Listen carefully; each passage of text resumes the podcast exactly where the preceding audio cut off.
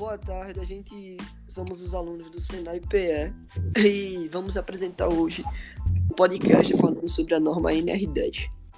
Bom, vou falar sobre primeiro a medida de controle, a 10.2, que tem como subtítulo a 10.2.1, que afirma mais ou menos o que? Que as intervenções são ações que implicam na interferência nas instalações elétricas, que nesse caso representadas pelas tarefas de trabalho necessárias para o desenvolvimento do serviço ou das ações, que tem que torna-se mais ou menos obrigatório a adoção ou aplicação de medidas preventivas de controle de risco, um choque elétrico, um flash ou até mesmo uma queimadura. No subtítulo 2.2.2 10.2.2 é, tem como princípio a condição impositiva do, do item, que implica mais ou menos o entendimento de que as iniciativas implementadas de preservação de segurança da saúde do meio ambiente de trabalho devem ser unidas e inteiras, complementando-se monolicamente, monolicamente com as medidas de controle de risco elétrico adotadas pela organização, o que lhe impõe uma forte característica gerencial. Na 10.2.3, trata-se de uma nova experiência. E que experiência é essa? Essa experiência busca por surpresas e questionamentos por conta de um descaso que se verifica com as instalações elétricas. Porque raramente pequenos estabelecimentos têm como o documento da sua instalação elétrica, o seu diagrama unifilares como também as grandes organizações não possuem o seu documento e quase e quando possui quase sempre não está atualizado acordo com a lei. Isso pode dificultar muito a consulta dos trabalhadores para a sua característica e adequação do seu funcionamento. Agora, nosso amigo aqui vai explicar o próximo título e a como negão. Dale. Bom, Vou explicar a medida de proteção coletiva, a 10.2.8. É, em todos os serviços executados em instalação elétrica, deve ser prevista e adotadas medidas de, prote de proteção coletiva. Entretanto, podemos falar que, no geral, as medidas de proteção coletiva é, são, é, são providenciais a estratégicas abrangentes ao coletivo dos trabalhadores expostos à mesma condição, de forma a eliminar ou reduzir com controles a incertezas e, e eventos indesejáveis, destinadas a preservar a integridade física e a saúde dos trabalhadores, usuários e terceiros. Bom, agora nosso amigo João Vitor vai falar um pouco da 10.3 Seguranças em projetos. Nosso amigo Gustavo vou falar um pouco sobre segurança em projetos, que é basicamente é, a pessoa ter, já está dizendo, segurança né, em, nas instalações elétricas. E tipo, é muito, é obrigatório, já tá, já tá dito já, é obrigatório que os projetos de instalações elétricas é, Tipo, não são todos, tem os específicos, que são de desligamento de circuitos, que eles possuem uns recursos de impedimento de, que, de muita carga de, de energia. Bom, e também é, é, segurança em projetos fala muito, tipo, não são todos é, esses projetos que todos nós técnicos de automação ou qualquer outro técnico vai fazer. Tem que também a gente tem que considerar o espaço de tempo, o espaço seguro que nós vamos estar tipo, trabalhando. E quando é dimensionada essa localização e os seus componentes, tudo isso influencia.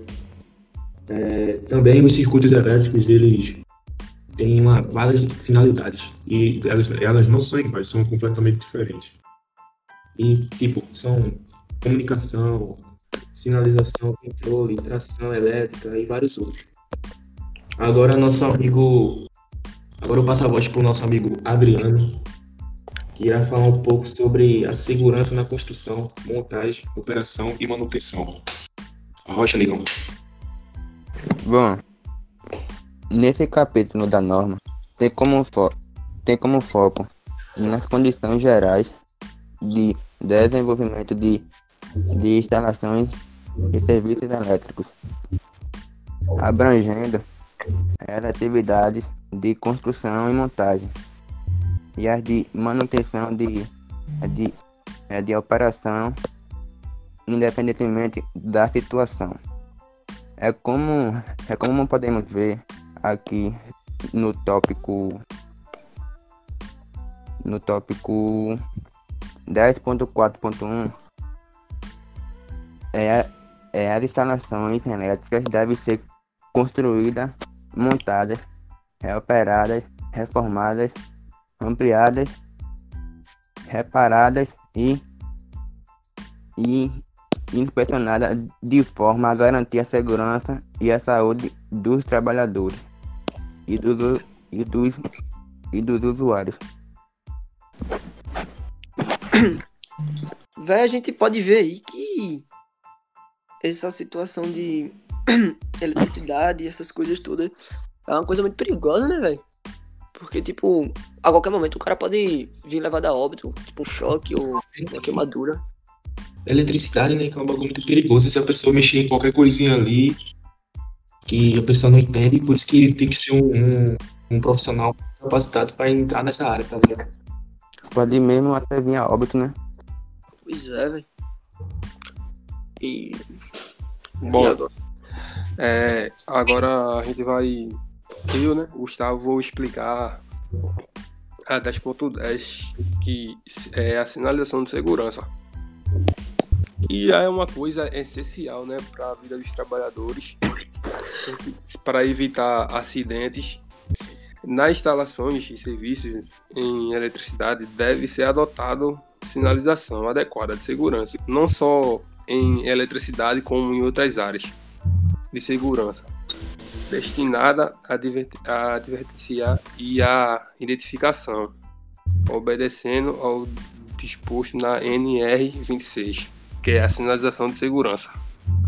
Bom, em, em geral, podemos dizer que a sinalização é uma medida complementar de controle dos riscos, sendo completamente ela, ela necessita de adoção de outras medidas de prevenção para, se, para ser eficaz. Barreiras, é, obstáculos, para evitar que o, o, trabalhador da empresa tenha um contato com, com é, como posso dizer, com risco, tem, ter, evitar ter contato com risco que pode ser muito, gra muito grave ou até levar o trabalhador a óbito. Bom, nosso amigo nosso amigo é, Vitor nosso amigo Vitor vai explicar 10.11 procedimento de trabalhos. É, na 10.11 é, o principal tema que é muito importante é o procedimento de trabalho. E nada mais, nada menos, devemos ter, não só no nosso meio de trabalho, na nossa vida, devemos ter planejamento. Né? E, aqui não foi diferente. Devemos planejar é, todos os procedimentos de trabalho específicos de uma forma padronizada. É, e esse serviço instalações elétricas é, devem, devem ter, e todos eles têm, procedimentos e ordens e serviços específicos que são aprovados pelo, por nós, nossos trabalhadores. E também tem vários procedimentos que devem conter um, é, um objetivo, um campo de aplicação, base técnica, componentes, é, elétricos, competências e responsabilidades, principalmente, porque é uma área comum. A gente já falou muito aqui, é uma área muito perigosa. E se não tiver um profissional capacitado para a área, é, pode agravar muitas consequências ruins. E agora, nosso colega Pedro Henrique vai ficar com 10.9. Ah, sobre contra incêndio e explosão. Aí, a rocha, pai. Poxa, vamos lá. Ali, Bom, é, temos diversos tipos de características de classes, né? como a classe A. A classe A ela fala que os materiais de fácil de combustão que queimam na superfície e profundidade e deixam resíduos, tipo madeiras, tecidos, papéis e fibras etc. Na classe B, vem os líquidos inflamáveis que queimam somente na superfície e não deixam resíduos. Óleo, gra graxa, tintas, solventes, vernizes, gasolinas, éter e etc. Na classe B, vem os equipamentos elétricos energizados, os motores, transformadores, painéis e distribuições de fios, distribuições e fios e etc. Lembrando que esse da classe A precisam estar ligados para não necessariamente ligados, se tiver um- uma temperatura também elevada, pode vir a na classe D temos os elementos pirofóricos, magnésio, o zir, o zircônio e o titânio, etc. Bom, vale lembrar também que na classe C de incêndios, é o que nos interessa quando nos referimos às instalações ou equipamentos elétricos.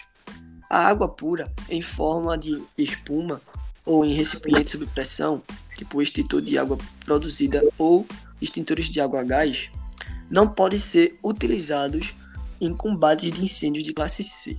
Por quê? Devido à sua condutibilidade elétrica, pode causar choques elétricos ou curtos-circuitos, tornando ainda mais grave o acidente. Vem também separado da classe A, que é materiais de fácil combustão que queimam na superfície e profundidade e deixam resíduos. Ah, nessa que eu já falei, não foi? Foi. Isso eu já falei. Aí vem o primeira classe, que são os gases e vapores. Dividido em quatro grupos, A, A, D, e algumas das substâncias são o a- acetel, acetilênio, o hidrogênio, buta, butadieno, acetaldieno, etano e monóxido de carbono. Eu não sou muito bom em química nem para pronunciar esse nome. Acetona, angri, angrino, angrinotirilha, amônia, butano, benzo, gasolina e etc. Na classe C vem poeiras, dividida em três grupos, de E a G, sendo poeiras metálicas combustíveis, poeiras carbo carbonacienas, que vem como carvão mineral, ulha e poeira combustível, fogo, é, como fogo, eita, como não, como farinha de trigo, em pó, uma arábica, celulose, vitaminas e etc. Bom, de dar o nosso podcast encerrado e agradecemos a atenção de todos que forem escutar. E é isso. Muito obrigado pela atenção. Obrigado. obrigado.